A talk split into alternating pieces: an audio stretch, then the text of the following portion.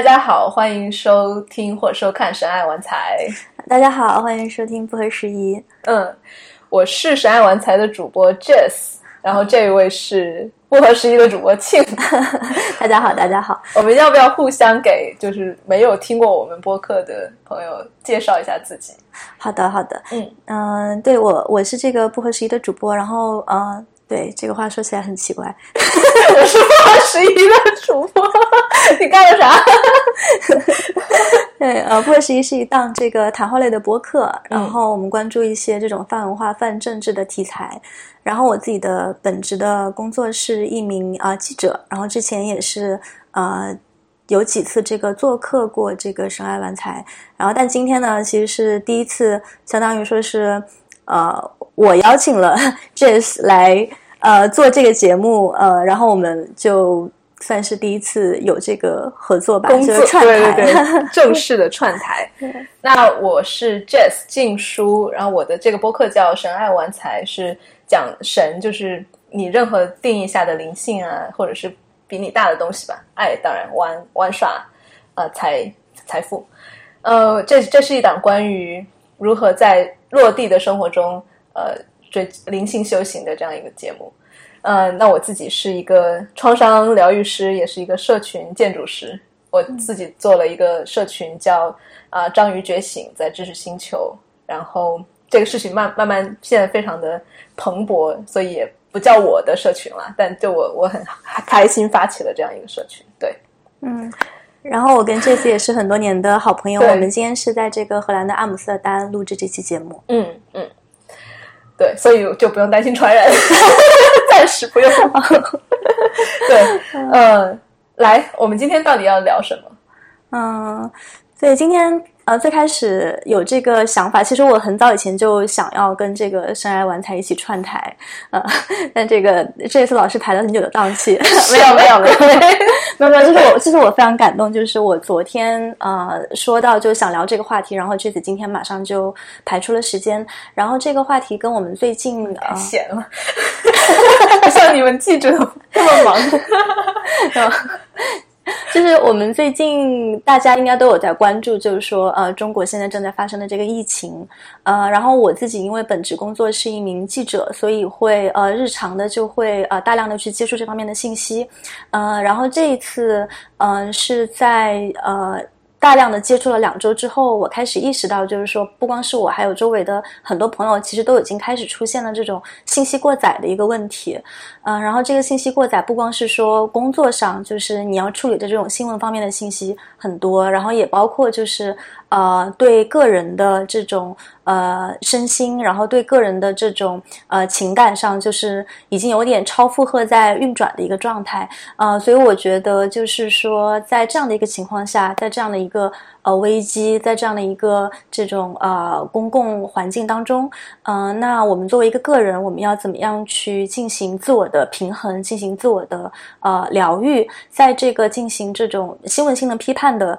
同时，我们要怎么样？比如说，就是平衡好远方与身边的距离。然后在这样的一个情况下吧，就是我就想到了这次，这次是我的朋友当中，呃，就是既非常呃也在关注这个事情，但同时呃又有非常好的就是自我平衡能力的呃朋友，所以我今天也相当于说是来做一期这个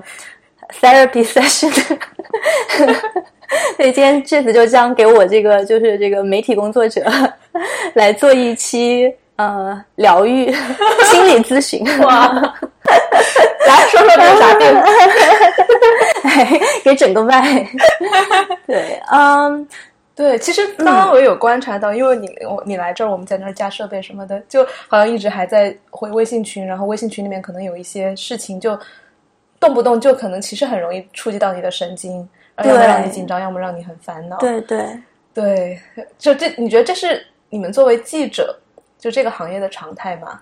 嗯，对，我觉得一个是作为记者，你肯定会呃需要嗯长时间的去让自己就是浸淫在呃各种信息当中，你需要非常快速的去去处理一些信息，然后这个其实是一个常态。但是，嗯，这一次的情况又又不太一样的是说，它并不是一个非常遥远的一个新闻，它是一个就是啊会影响到你自己，然后会影响到你周围的家人，可能你还有很多的。朋友在在湖北，或者还有一些朋友现在正在就是被隔离的一个状态当中，所以就我觉得他突然从一个就是这种呃新闻就存在于想象中的一个世界，然后变成了说每个人都很息息相关的一件事，所以呃在这个过程当中，当然你作为记者，你你。不光说要去看，你还要就是产出，所以可能会有一个，嗯，双重的一个效应，就双重的一个负担，呃，然后最近我的一些记者朋友，就大家其实也也也已经在聊说，现在感觉这个信息已经有点过载，哪怕是对于我们这种以处理信息为工作的人来说，都已经是有一点有一点过载，所以嗯。对，所以也是，我觉得也是这样的，就这样的一个一个一个背景下吧，让我意识到，就是说，那可能呃，这个问题还挺普遍的。然后我也是注意到，在这个当时疫情刚呃爆发的时候，就是当时这个封城的这个事情刚发生的时候，当时我们正好就是一起呃在瑞士嘛，就我跟 Jazz，然后那几天也是一个比较。呃，就比较 intense 的一个状态，然后我就记得，就这次就呃，很快就是呃，就决定说要做一个这种在线的一个呃冥想的活动，然后啊，这个就是更多的去聚拢这种社群上的支持，呃，所以也想请教一下，就是这次在啊，从这个。呃，就是疫情爆发以来，然后这段时间你的一个感受，包括你你们这个呃，通过冥想，通过这个社群的支持啊，就做都做了一些什么，然后是一些什么样的，是一些什么样的体验？嗯，呃，在聊我们的那个冥想营之前，其实我还蛮想回应你，或者是我想想要 follow up 你刚才提到的这种信息过载，就你是通过什么来判断说？我作为一个信息处理信息为专业的人，我都觉得过载了。它有哪些征兆呢？比如说在你的身体里啊，或者是你的情绪当中。嗯，好问题。有这种表现吗？对，我会感觉到就是，嗯，就是如果我回想过去这一周到两周啊的时间，呃，我会发现自己。这比如说每天在线的时间就明显的就是增多，虽然我以前也也蛮常在线的，但现在真的 literally 就是每天会感觉，嗯，除了真的是睡觉的时间没有在，呃，经营在这个信息当中，其他的所有的时间都一直是处在这个信息的一个爆炸的呃过程当中，然后嗯，对自己的情绪，然后对自己的这种日常的一些啊习惯，就是也有。啊，也有很大的一个影响，就你会发现你很难再去，啊，专注于比如说你当下的一个生活，嗯，除了就是，嗯，比如说你日常需要处理，就为工作处理信息之外，你会嗯，不由自主的，就是说啊，想要去更多的去，比如说去刷微博呀，然后更多的去 follow 这个微信群里的一些讨论啊，然后嗯。会发现，嗯，比如说自己在，就是因为我们是在荷兰嘛，就是发现，在荷兰的一些这种社交活动，就是明显的减少。就是你生活在这里，但是你并不在这里。对对，我本来也不多，就是，对对对。然后现在就又更减少这个，然后加上现在，因为大家就是，嗯，就是现在。呃，也有这个，比如说，呃，有之之前可能也会有一些这个中国人的聚会，然后现在大家可能就会觉得，哦，那可能稍微推迟一下什么的。所以我觉得，嗯，对，对我自己来说，其实也是挺挺 heavy 的一件事啊。嗯，因为我我我是了解到我们很多年的朋友嘛，然后你在做其他的，比如说脱欧的报道啊，或者是什么达沃斯的报道的时候，也是那种，嗯，非常的忙碌。嗯嗯。呃，但是我觉得这里面好像这一次。给你带来一个不一样的差别，就是因为这个事情跟你特别近。就首先，身为中国人，然后你又说到你有朋友什么的也在隔离的地区，这些东西会有就更大的影响嘛？就比起平时的本来就节奏很快的工作。嗯，会会，我觉得就是做在做新闻的时候，因为记者也是人嘛，所以你其实会接触两个层面的信息，一个是来自于这种知识层面的，就比如说像你说，就是我去写脱欧报道的时候，因为脱欧是一个，嗯，就他自己本身有自己的一套体系，所以有很多知识性的东西你需要去了解，然后可能你会呃去采访一些人。然后这些东西他可能会给你一些，就是说你作为一个。嗯，这种知识青年的一个触动，就他的这个触动是在知识层面的。嗯嗯，但这次就是不太一样的是说，它其实是两个层面。就它既是在知识层面，你需要去补充很多，比如说这个世卫组织怎么工作啊，然后这个各国的这种出入境的这种限制有哪一些，这样知识层面的东西，你也会有就是更多这种个人的，呃，然后呃这种身边的一些一些故事，包括你可能。除了这个，你每天要去关注这种国际新闻之外，你还要每天在这个家族群里面跟大家说这个，对，就是这个这个疫情它不是美国的阴谋啊，然后这个 不要出门挤包去买双黄连呀，要记得勤洗手呀，就是这样的一些就是科普。然后这几天也是跟一个朋友在聊到，就是说这个以前的时候，比如说我在朋友圈做分享，我都会。嗯，就是会分组，就是我我知道我的一些我分享的一些东西，可能并不是所有人都感兴趣，然后我也不是想就所有人都能看到这些东西。但是最近就是关于疫情的一些呃文章吧，我现在基本上就都是不分组，就所有微信那个朋友圈的人都可以看到，就有一种突破次元壁的感觉。对，异常，哎，我很喜欢你这个 角度，其实就是虽然是一种呃。对大家不太愿意的突破次元壁的方式，但是总总之是以某一种方式让人让你不再屏蔽朋友圈的某些人，因为这个好像就是让我们共同联系在一起的一个话题一样。对，嗯，对对，我不知道对你会不会有这样的感觉，就是如果最近有刷朋友圈的话，大家基本上都是就是我不刷朋友圈，对，这是这是 Starry 第一条建议刷就不要刷朋友圈。对，对我好，我我平时也不太刷朋友圈，然后现在可能也就真的没刷，所以我不太知道这里面的区别。你会上微博吗？很少，嗯嗯，所以我觉得这刚好就可以呃过渡到你刚才问我的那个问题，对我来说有多大的影响？嗯嗯，老实说不是特别大，嗯嗯，就我其实也不是那种关起门来做自己的事情的人，因为我我也是嗯基于社群，然后所以大家的情绪我也是能够感受到的，然后所有的重大的新闻，我就算自己不去看。多多少少也有人会会来告诉我，所以我是一个很被动接收新闻的这种状态。嗯嗯，呃，所以尤其是你嘛，就是什么有有什么新闻，如果大到一定程度，我肯定就会从你那儿知道。我一个私人的新闻助理，对对对，或者就是对，但是我我一直都以来都有这样一个信念，就是如果如果我不知道的话，可能它不够大，或者然后如果一旦够大了，我肯定会知道。所以就是因为这样，我就不看新闻。对对，你们这种记者 有没有一种冒犯？就没有没有没有没有没有没有。所以我觉得，我觉得，我觉得新闻它是一种服务，然后你要基于自己的一个信息需求去去呃选择对使用这种服务，对对对。然后，而且新闻它其实也只是信息的一种，因为我相信，如果你不看新闻的话，你会有别的这种信息的需求，它只是正好就是不是新闻而已。然后我觉得新闻在这个节点上。嗯，就这也是我这次感觉到稍微有点突破次元壁的东西。就是以前的时候，那你说这种写新闻，特别是写这种严肃的新闻报道，那它的这个受众其实更多的是这种，比如说决策者或者利益相关者。嗯，呃，大多数的老百姓，我觉得他们对新闻的需求是非常低的。就他们可能对新闻的需求，可能一个是比如说新闻联播，或者是这种就是能够增加一些谈资的东西。但是最近这个事情，因为实在就是太过利益相关，它还不是说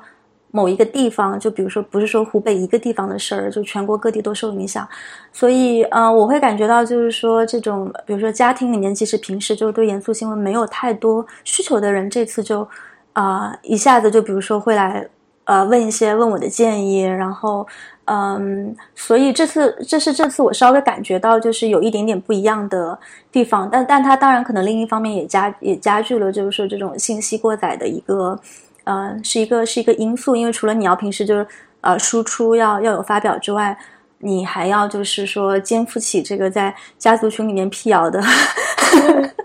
这个责任啊，然后我家里面的人其实其实还好，他我觉得他们还比较就就对对一些这种信息还是比较 open 的，嗯嗯，对对。你提到信息过载这个词，那我想到另一个词就是信息过滤。你有一套信息过滤的机制吗？就是因为我们有非常多的像洪水般的各种信息涌来，包括知识性的、情绪性的，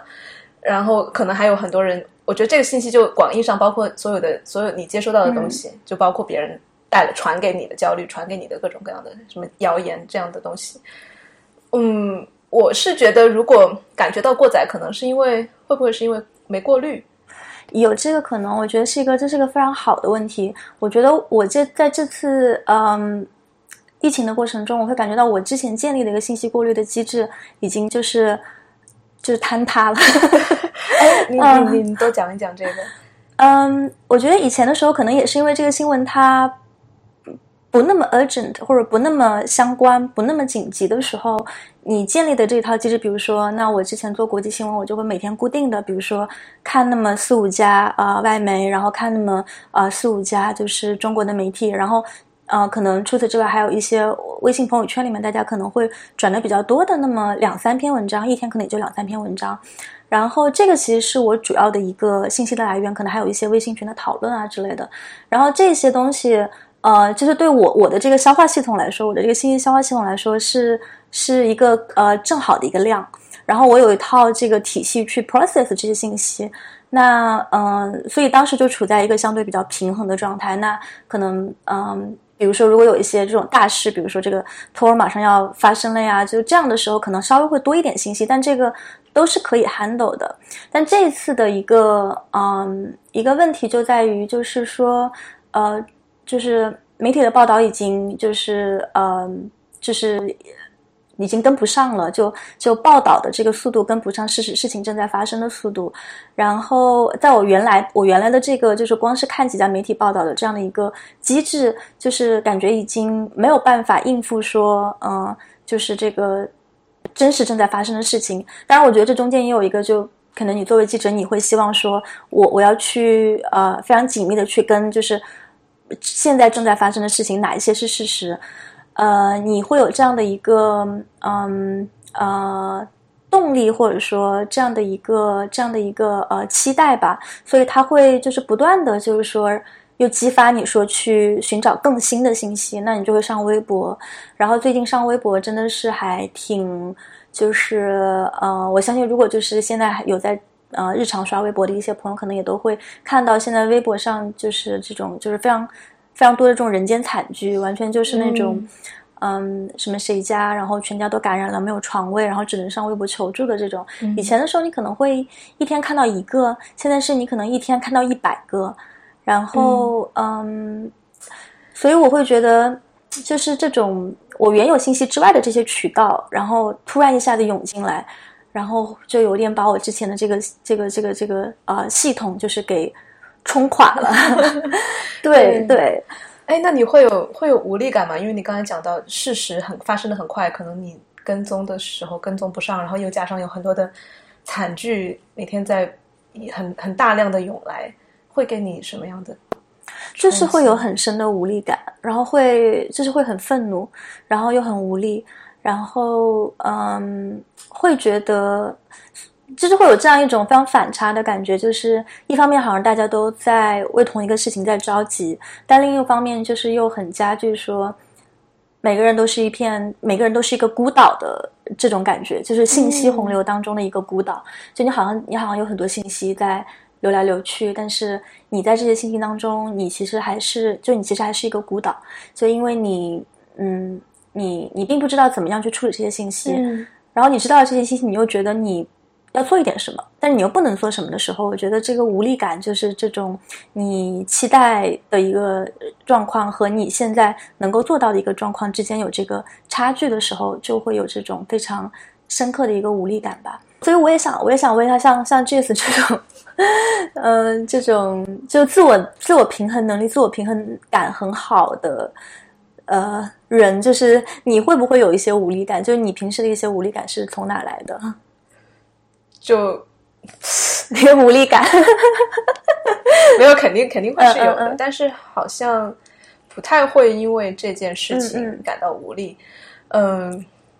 我觉得反而你看我我也在做那个冥想营，嗯，这是让我觉得我自己能够施展上力的事情，嗯，所以对你刚刚也提到说，面对这么大的信息，自己感觉像一个孤岛一样，嗯，我听到就会觉得还蛮蛮心疼的吧，就是。呃，好像是你一个人要孤军奋战去扛很多东西，然后你你我们人脑本来就是一个就有限的嘛，然后面对大量的信息，又要要把自己变得像一个电脑一样去很高速的去处理那些信息，然后可能人和人之间本来可以有更多的协作，但是又没有完全打通，然后信息之间也不透明，所以我觉得这种孤岛感其实更加是无力感的来源，呃，而不是说外界的一些信息带给你无力。嗯嗯，我我可能有这样的想法。那我我之所以没有太大的无力感，就是因为我觉得在这个事情里面，我不是一个孤岛，嗯而且我我非但自己不是，我也希望我自己可以创造一些呃，就是让那些觉得是孤岛的人有一些连接感。嗯、所以我也是其实。也是在尽我所能做一些事情吧，因为我的专业我也不是记者，所以我们没有办法去，我也不是什么生物学、医学的人，嗯嗯嗯我没有办法去 follow 最新的这些信息，所以我就我觉得更多的就是一种量力而行。所以我知道，我就是有量力之后，好像就没有太多无力了。嗯我知道我的力在哪里，然后这个非常重要。对对对，但与此同时，我真的很很敬佩，就是因为我知道我自己力量的局限之后，我就很敬佩那些在一线工作的人呀、然后像你们做报道的，我就会觉得我们是在从从不同的侧面去去做一点点的贡献。嗯你知道吗？就前上上周还是什么时候，你就无意间提到说，嗯，做记者，嗯，其实看起来是一个单打独斗，然后很个人的事的事业，但是其实每当做到，尤其是这种有有有社会价值的新闻的时候，就有一种好像归属于更大的集体或者更大的一个存在的那种感觉。其实那那你那个时候说的话很打动我，嗯。就让我意识到，就是因为我自己做很多关于灵性啊、修行这种事情，其实最终也是为了把人从那种很狭隘的个体的视角解放出来，然后看到融入一种更大的群体，那不管是自然、是社群还是宇宙什么的。然后我就觉得你是在，就是作为记者，其实是在这一个行业里面去做同样的事情。我就其实是很敬佩，然后与此同时，我也知道我 我做不了嘛，呃，我我没有我没有这些资源，没有这些能力，然后但是我有我我能力在其他的地方，所以我就我就做了这样一个冥想营。嗯，嗯。所以我觉得刚才你提到这一点特别特别重要，就是说，如果你意识到，嗯，自己能够量力而行，但是这个力到底是能够使在什么地方的时候，可能实实在在去做一些事情的时候，是能够，呃，减轻这种无力感。就不管说这种无力感是是从哪来的，这个无力感它可能跟疫情完全没有关系，嗯它可能就是你生活中，嗯，在很多个时刻可能都会有的这种无力感。是的，对，但只要你能够就是去做一点东西，就其实会让你在这个做的过程中，怎么讲，就这个就是做的过程就踏实了。就那 那我那我来一个更加直击心灵的问题啊，就是如果嗯因为你看啊，你当你有有无力感的时候，你第一反应是问啊，我能做点什么？嗯那如果什么都不做，你还觉得自己值得存在吗？嗯，就就在量力而行的范围内都不做那些事情。嗯，就我现在就包括我，我也问自己，我就算我如果不做那个冥想营，那是我能力范围内的事情，嗯我还我会感到羞耻，我会感到内疚，我会觉得我存在就不值得吗？嗯，呃，这是一个更深层次的问题。对，我觉得这个问题我我现在也也没有答案，就是，嗯嗯，如果就是我如果说我说我自己的例子，那嗯，我作为一个记者，呃，如果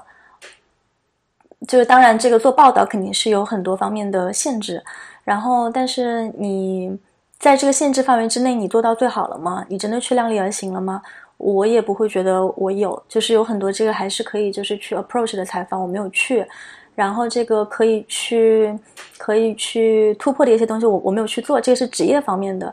然后，嗯、那那那就是个人方面，我还是有很多，比如说这个周围的朋友我没有去关心，嗯，哇所以哎呦，哇，你哦，我发现，哎，我前两天刚好有另外一个记者朋友给我打电话，就、嗯就讲你类似很类似的话，就是，嗯，看到就是知道自己可能他觉得自己没有尽力了，但是我嗯我就觉，但是在我的视角就在想，会不会是很苛责自己？就他可能也会说啊、看到比如说回形针的报道很好啊，或者看到谁谁谁的报道很好，就觉得自己其实作为一个记者，如果再投入更多，可能会得到，可能会写出更更呃有深度或者更精细化的东西，但是他没有，然后就也是觉得会会也会有那种无力感或者自责。呃，我说这是你们你们行业的 通病吗？或者是你就是这样才能鞭策自己写出更好的东西吗？嗯，我觉得这是这是行业的通病，可能有一点 就是，我觉得首先啊，这个这个当然这个，我觉得我觉得我觉得没有普适性。一会儿再回到你那个问题，嗯，我觉得可能就是你会选择做这个记者这个行业的人，可能或多或少天天都有一点。呃，同情心泛滥吧，就，呃，就是你会好像会觉得说，那那这个世界上在发生的很多事情，好像看起来跟你没有，虽然没有直接关系，但其实还是跟你有关。就你还是会相信说，如果每个人可能都去做一点，在他范围内做一点的话，那当然就是整个就都会变得更好。但是我也理解那些就是会呃，就是会觉得说，嗯呃。就不去，就自己在自己的范围内就不去做的人，我也理解。我觉得，嗯，我觉得可能每个人对自己价值的这种认同不一样吧。就这些人，他可能在别的一些方面认同到了自己的价值，他可能就是一个非常好的爸爸妈妈，或者非常好的这种子女，或者是在一些别的方面就是很好。我觉得这个也也完全 OK。所以我并不会觉得有一些这种，我不会觉得就是有道德道德上的优越感在这里，但是我会觉得更是一种。就真的是有点不得不吧，虽然这样讲好像，不，我觉得是有点使命感的。这个不得不是是这种感觉吗？嗯，可可能对，我觉得我我其实比较 就是警惕，会说就是用用用使命感这个就 这么这么这么大的词，但是我会觉得就是更是一种，就是你觉得哦，那好，嗯呃，这个事情它在那里发生，就是我我好像真的是就是得得做点什么东西，然后。对，我也有个问题啊，你说，就你说，如果说是同情心泛滥的话，这个泛滥会蔓延到自己吗？就你会给自己同样的同情心，就是跟给到世间很多的悲剧或者是事件？嗯，对，我觉得最近当然是处在一个 完全没有没有没有没有什么空间去。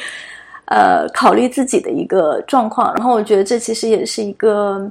嗯，就当然是一个不是就就就就不太好的一件事，因为如果你要真的说你要你要有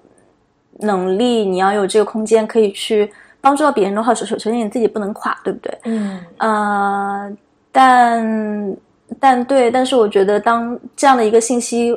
洪流，然后这样的一个。就有点这种比较危机的一个时刻吧，就嗯，记者真的是我知道的，就是非常不 care 自己的一个 一个群体。就开玩笑说，这个好多记者一看就是就是这个，如果如果他是一个记者，然后他还能够坚持去健身房，然后还能够有这样好的身材，也真的是要好好珍惜。嗯，当然也有可能就对，因为记者就。不太自律嘛，就是大家都很就是拖延什么的。但 但但 anyway，但我觉得，对我觉得，我觉得这是我现在自己尝试就是要去反思一个东西，就是说，那你你你们这么博爱，就是 你在乎那么就是发生在那么远的一个地方的呃事情，那你你对你自己的爱有多少？然后，嗯，如果就是你对你自己都谈不上。爱的话，那你要怎么样？真的就是去说，去去爱别人。你这个去爱别人的这个爱，嗯，它是不是也是一种，呃，只是一种投射，是一种幻想？就它并不是说你对自己的爱之后再去爱别人的一个延伸。所以，嗯，这个也是对，就是又回到，嗯，就是我们刚才就开始说的那个话题。所以我觉得，其实到最后，嗯。嗯，我觉得这其实会变成一场大大型的社会疗愈，就是现在就是疫情正在发生的时候，那所有的关注点都会在这些病人、医生，然后救援物资、政府这个上头。但是过去了之后，这个疫情它可能，呃，好的话几周，慢的话就是几个月，它它总会过去。那过去之后，嗯，到底还剩下什么？然后我们现在在经历这个过程中的，我们的大多数的人，可能每天有嗯几亿人，就是啊在关注这个新闻。那这几亿人当中，真的就是被这个病毒所感染的，可能是非常几亿人中非常小的一部分。那我们剩下的这些大多数，就是我们要怎么样来嗯嗯，就度过这个时期，就是我们要怎么样？比如说，呃，在帮助到这种最一线的非常紧急的状况的同时，也让我们自己就是做好一个准备，就是说，那这个疫情如果它过去了之后，它还会剩下什么？就我觉得，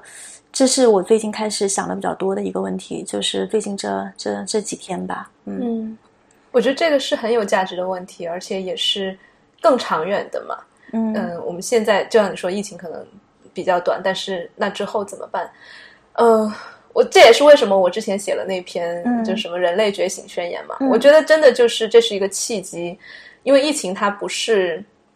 不是一个特殊情况，其实我觉得它是就是我们日常生活的放大版嘛。对，所以日常生活中你看到微博上有很多很多人很多受害者很多苦难，日常其实也有，只是现在把它集中成了疫情的这一一一种情境，然后反倒可能是这种情境让我们生活中可能同时还在发生其他的苦难，我也我们也看不到。然后包括疫情让我们隔离开来，那我们日常其实也是隔离的，所以我觉得。你我觉得你说的很对，就是一场大型疗愈，但是前提是，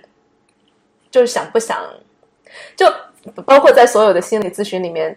前提就是那个人想要去看嘛，嗯，那，你不能说逼着去去疗愈别人，所以我觉得我也不知道对这个事情到底是乐观还是悲观，因为你看非典结束之后，大家也就过了，过了就过了，好了，伤疤忘了疼，但我又又有一点乐观，就是好像。十十年十十几年之后，又不同于非典，大家的意识状态又不一样，大家生活的嗯精物质水平，然后精神层面都嗯还是不一样，所以我又有一点点乐观，说这一次或许可以让大家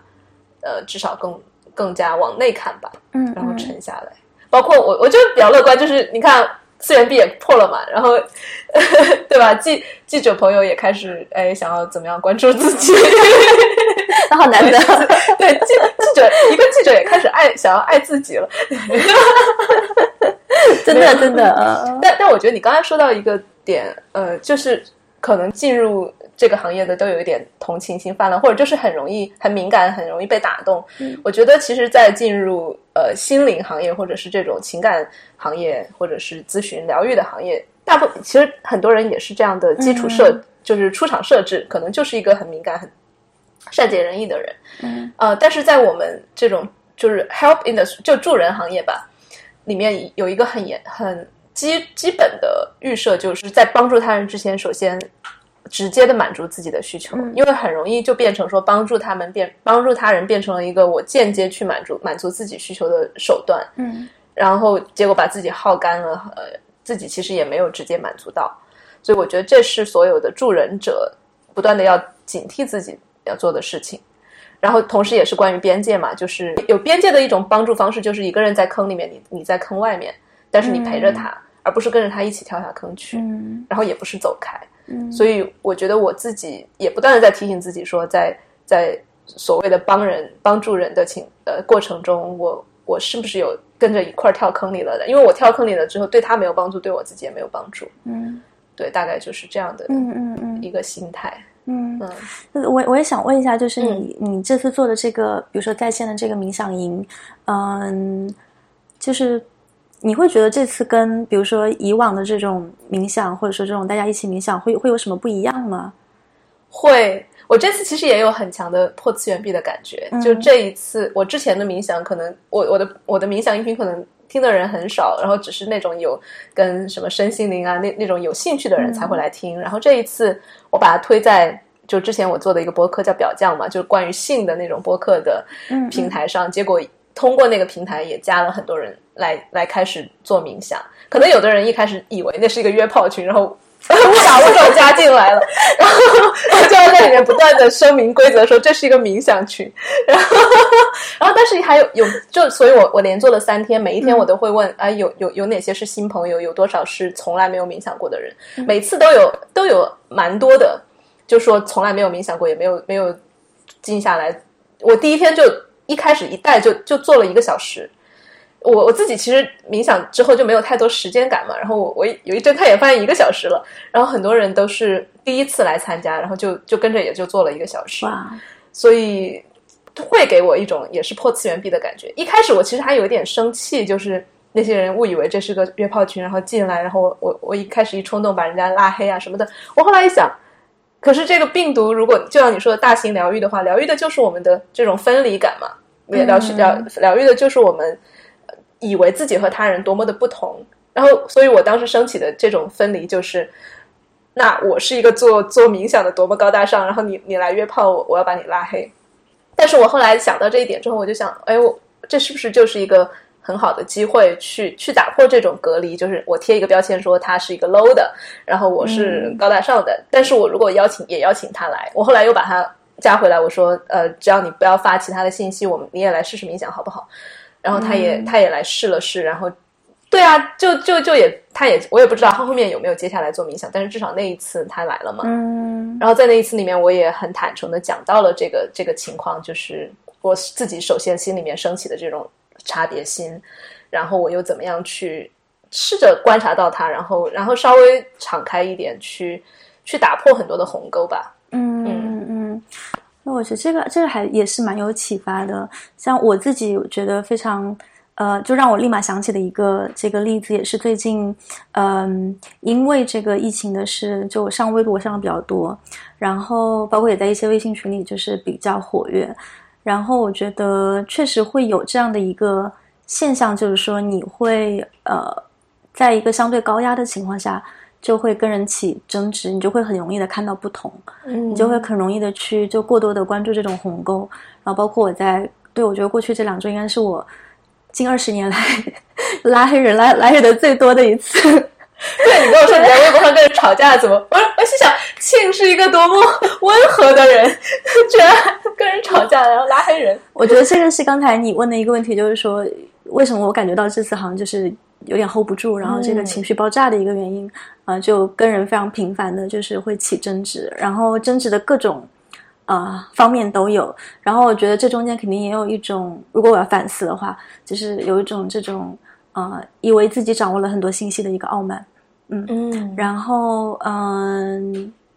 包括像比如说，可能去跟这个家人就是辟谣的时候，也是会用一种可能比较居高临下的一个一个姿态吧，对，然后嗯，所以就之前不是有讨论嘛？就是说为什么你你。你爸妈会相信那些就是卖狗皮膏药的人？就为什么老年人对老年人进行这种传销那么容易？是因为他们用一种你爸爸能够听得进去的语言，然后你爸爸不听不听你，这说明是你这个就是传播的一个 呃传播沟通的一个失败。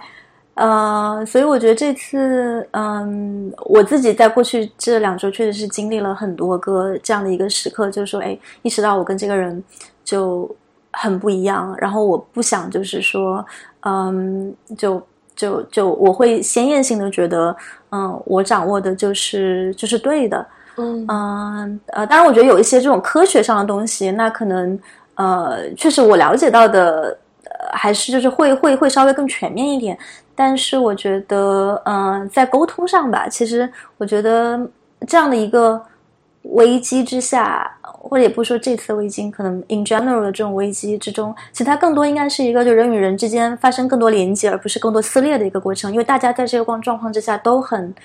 就是 vulnerable，就是你的这种脆弱的程度可能比啊日常的要要要更深。嗯嗯，所以对。所以我要不要回去看一下我前段时间把微信拉黑的人？没有了，我觉得也不用 重新审视，不用那么的，就是太太过善良。就是如果他们他们不能 get 到这一点，你你又会把自己更多的脆弱脆弱暴露出去嘛？我觉得这这是一个平衡的问题吧。就是如果我们无原则的对对人施以善意，然后对方不 get 的话，我觉得那个对，那是你也是一种没有边界嘛？我觉得就。就所以你爱拉黑，你看我们这种做什么都能够说服自己。我觉得，我觉得这个包括像嗯，对我觉得这是一种就是情绪积攒到一定的程度的时候，你会觉得就是对那呃撕裂，然后老死不相往来，就是一种最呃最快捷的一个方式，嗯。但是他真的，你知道，就是在事后，他真的就是有多大程度上，呃，会就是会有帮助。嗯，其实我觉得，对，过了现在稍微过了这个情绪非常 对暴怒的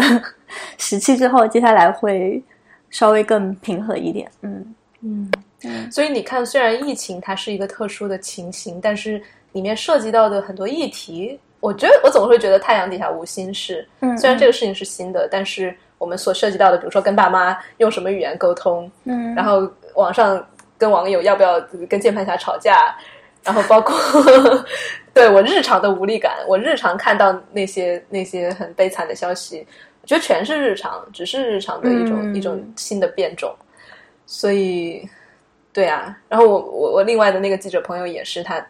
一开始讲到无力感，其实最后我们回到的还是。觉得说，哎，那你怎么样去跟你的团队沟通？因为他的无力感一部分也来自于，就你刚才前说到的那种孤岛，好像自己的能力没有办法处理那么多的信息，或者写不出来那么好的东西。那当然，除除了自责之外之外，那我们能不能够去跟团队沟通？说，哎，我们怎么样呃协作的更好？我们怎么样去去去更更更用点心？这些东西都是。就就又回到日常的议题嘛，这个本来就是一种关于沟通、关于 leadership 的议题。对对对，是这样的。嗯，对，嗯。那我我我想问你啊，就是如果我们从这个什么这个大型疗愈的角度来讲的话，你从这个疫情里面学到的重要、很重要的一些讯息是什么？嗯，或者你希望大家在就像你说到的几个月后、几周后。慢慢回回头来，我们我们回看这个这个疫情的时候，我自己是希望大家是这样一个态度，就是啊，那个是一场灾难，但是灾难底下有有礼物的那种，嗯，或者是知道吗？就就就那种感觉，苦口良药吧。嗯，哎，那我我先问一下你这个问题好了，因为我觉得好像对你对这个问题已经有一些认识，然后我才刚刚开始去想。呃，我我的都写在那个宣言里面了，我正好也背不出来的。我觉得可能就是一些很很日常的东西，就比如说，呃，可能会更珍惜珍惜生命啊，因为肺炎是关于呼吸的，可能更就更珍珍惜呼吸，然后日常的，嗯，更加更加少去，就更加允许自己去感受各种情绪。这个也是我在冥想营里面我们做的最最多的一个练习。其实。我带冥想营的时候，带的不是说让大家针对肺炎要怎么办，而是 again 又把它当成一个所肺炎只是一个外部的原因，你可以有一万种外部的原因产生焦虑，你可以有一万种原因感到恐慌，所以我们其实要处理的是直接的那些情绪，然后怎么样去，我们不等于那些情绪，我们是那些情绪来来去去之后剩下的空间，所以我在冥想里面不断的去带大家去感受这种。这种分离就是与与这些情绪分开，就是我不是那些情绪，我是我是一个容器，所以我觉得这个是一个很大。如果说它能够促使我们去意识到这件事情的话，我们会会有很多的改变。今后，嗯，就你下一这个疫情完了，下一个肯定还有别的事情嘛？那你别的事情来的时候又崩溃嘛？然后又又愤怒嘛？嗯，就。哎，我我觉得记者真的是，就是下一次来的时候，就是还会崩溃。但是对，但是争取就是每每次每次做的更好一点吧。对你说这个，我我就想起，因为我也是，其实，嗯，也就是大概可能半年之前吧，就才刚刚开始去就接触冥想这个东西，然后。呃，也不算一个，就是说这种非常勤快的一个练习者，嗯，但是如果说我我从我非常浅薄的这个冥想的经历中学到了什么的话，那可能就是，嗯，你对，就是你作为一个主体，你其实是可以跟你的情绪去进行一个分割的，嗯，然后你你是可以，然后这个能力并不是与生俱来的，你需要去练习，就冥想是一个这个练习的一个过程，然后我非常。肤浅，说的很好啊。就就我觉得这个其实对于嗯，不管是说这个身心健康，还是说你有没有就是更大的能量去帮助别人，嗯，这一点来说，我觉得冥想锻炼出的这种能力吧，就是在冥想中去。达到的这样的一种呃分割，然后观察、去去吸收，甚至去分析的这样的一个一个过程，嗯，它其实它其实会给人很多就是新的力量，就是这些新的力量会让你觉得日常你你自己作为一个个体，你是被这些情绪就是吸干了，就是情绪吸干了你的力量。但当你就是一旦能够把自己跟这些情绪就是进行分离的时候，你其实会发现，哎，我我我有很多力量，不光是可以照顾好我的这个身体，我还可以就是说，对，有一些能力可以去去去帮助到周围的人。对对，而且你想啊，你一旦不认同为那些情绪，甚至你不认同为自己是庆，一定程度上我们是你是庆，我是 Jazz，但一定程度上，连这个庆和 Jazz 都是都是发生在就我们无边无际的意识的空间里面的，在那个在那个空间里面，什么都可以出现。然后在那种极大的允许的情况下，所以你来什么来来悲伤，你就允许他悲伤；来来恐慌，来焦虑，全都全都只是让它发生。然后在这样的一个空间里面的话，别你比如说键盘侠，他的他对你的愤怒，你也可以允许它发生，但是你你你是这个空间嘛，你不用对他起特别多的反应，所以我觉得会有很大帮助，就是从此以后连键盘侠的情绪你都可以，你都可以，当然也不是说纵容，就你你你他们觉得他们说的不对的地方，你也还是可以可以可以反击回去，但是你就不会不会动怒到那么多，嗯，就我觉得。如果把这个当成是一个，我觉得是一个很值得值得向往的一个状态，有没有？就今后你作为记者，肯定还会遇到很多的键盘侠，肯定还会遇到各种各样的危机事件，然后自己能够沉下心来，就我我还是可以很紧急的去做事情，我不是相当于就在那儿懒着了、瘫着了，但是更多的是在紧急的过程中，我是。就有点像是你在龙卷风里面，你是在那个风眼里面的，然后外面发生多多不管多少的事情，你风眼里面是是平静的。嗯，呃，这这种我觉得希这也是我希望这个整个事情后越来越多的人通过冥想或者通过其他的方式能够体验到，哎，哪怕有那么一瞬间，我我是在风眼里面，哦，我怎我怎么样在日常的生活中把这种状态更多的延续下去？嗯。对对，说到这个，我还想就是对，还想问一下，就是说关于关于这个就是社群的一个力量，因为我知道。就是这次做冥想，不光是自己做，然后也会带一些群，然后会一直非常强调，就是说这个社群的力量。嗯，我觉得最最近对于我来说啊，就是我我是蛮强的一个，就是需求会需要去跟朋友聊这个事情，然后有一些这个小的圈子，然后大家会非常积极的，就是去去分享一些信息，然后会去或者分享一些感受吧。嗯，但是呃，我觉得这个就是就是我觉得嗯嗯。就是社群这个东西，就是有时候会有一点那种双刃剑的感觉，嗯，当然也要看是什么样的社群。比如说，那比如说像呃我所在的一些社群，那大家一方面其实也是在分享焦虑，就是分享信息的同时是在分享焦虑，然后另外一方面就是也很容易就是会嗯意识到不同，就是一个社群里面就是意识到不同，然后非常高压的一个状况之下，大家就会。觉得就是说这种不同是完全不可战胜的，然后会更多的去 focus 在这个分裂的方面。嗯，然后当然就是我觉得分享焦虑本身，那它有一个效果，积极的效果就是让你意识到说你不是一个人在焦虑，就是还有那么多人跟你一块焦虑呢。这这样听上去是不是感觉好一点？但 其实到最后，我觉得我觉得好像也没有，就是说。嗯，就是我会，就是我我不知道对你怎么样看待，就是说这个社群的一个一个力量，就是你的社群给你带来的这些，嗯，给你带来这些情绪、这些支持当中，就是有没有那么一些时刻是你会觉得说，哎，那其实，嗯，就是就社群这个东西，它它可能也会有就是双双刃剑的一个效果。呃，我觉得如果如果非常。保险的说，肯定任何事情都是双刃剑。但是目前我非常，我是有偏见的，所以我很喜欢社群这个东西。那是因为我在社群里面体会到了可以和而不同，然后可以呃自我和他人同时存在，嗯，就是很多的很多的嗯益处吧。然后我自己也是在，我是在可以在社群里面充电的。我可能私底下是我也不知道是内向还是外向的人，但是我在。我在社群社社群里面，我能够展现真实的自己的时候，完了之后是会有很多的力量做去做其他的事情的。嗯，然后我觉得你所担心到的这种啊，因为社群在社群里面，要么是分享焦虑，好像加重了焦虑；要么就是呃分裂，然后让你觉得好像社群也就更加更加孤独，可能一就孤一群人的狂欢，叫什么狂欢是一群人的孤单那种东西。但是我觉得我这样讲，嗯，我们这一代人，尤其是中国人。其实是可能对社群有抵触的，因为我们的前面的历史，然后大家对集体这个东西很多的抗拒，或者从我们父母那里来，可能他们也对集体又爱又恨，集体给了他们温暖，但是集体剥夺了他们很多东西。那我们我们可能又受到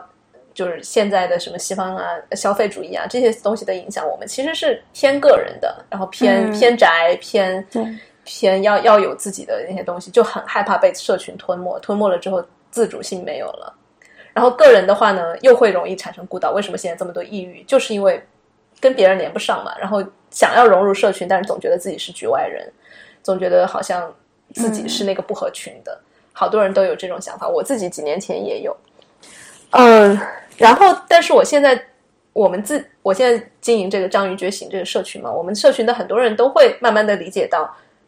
个人和集体不是二选一的。嗯，而且集体里面。每正是因为有了每个人特别真实的、不一样的那种独特的个性和自我，一个集体才会变得特别的有生命力。如果全都是一样了，那就是专政嘛。然后，对，所以，对，所以我们我们在在社群里面，就对我我我不太会有你说到的那种那种担心。嗯，那你觉得你从比如说几年前那种？对集体的力量有所这个警惕，然后担心被集集体所所所吞没，到现在就是更加去拥抱社群、拥抱集体的这样一个过程当中，就有没有经历一些转变？你觉得就是有没有一些这种建议？就是比如说哪一些就是有一些 moment 是特别让你嗯感到就是困难的，还是说你的过程一直都比较顺利？那肯定不是，如果一直 顺利的话，一开始就不会有那些就是局外人的感觉嘛。嗯嗯，整个过程我觉得是一个不断积累正反馈的过程。就是我们大部分人如果不愿意去社群里面露面，或者是不愿意参加集体活动的人，可能都会觉得过去。的体验太糟糕了，要么是小学穿校服或者什么什么样，一想到集体就是就是那种被束缚的感觉，就没有正反馈嘛。然后我的过程就可能就是一个不断积累正反馈的过程。嗯，一开始的抗拒到哎，我可能参加了一些我自己觉得舒服的社群活动的时候，我感觉到哦，原来原来集体还可以是这个样子。然后我不不需要丢掉自己，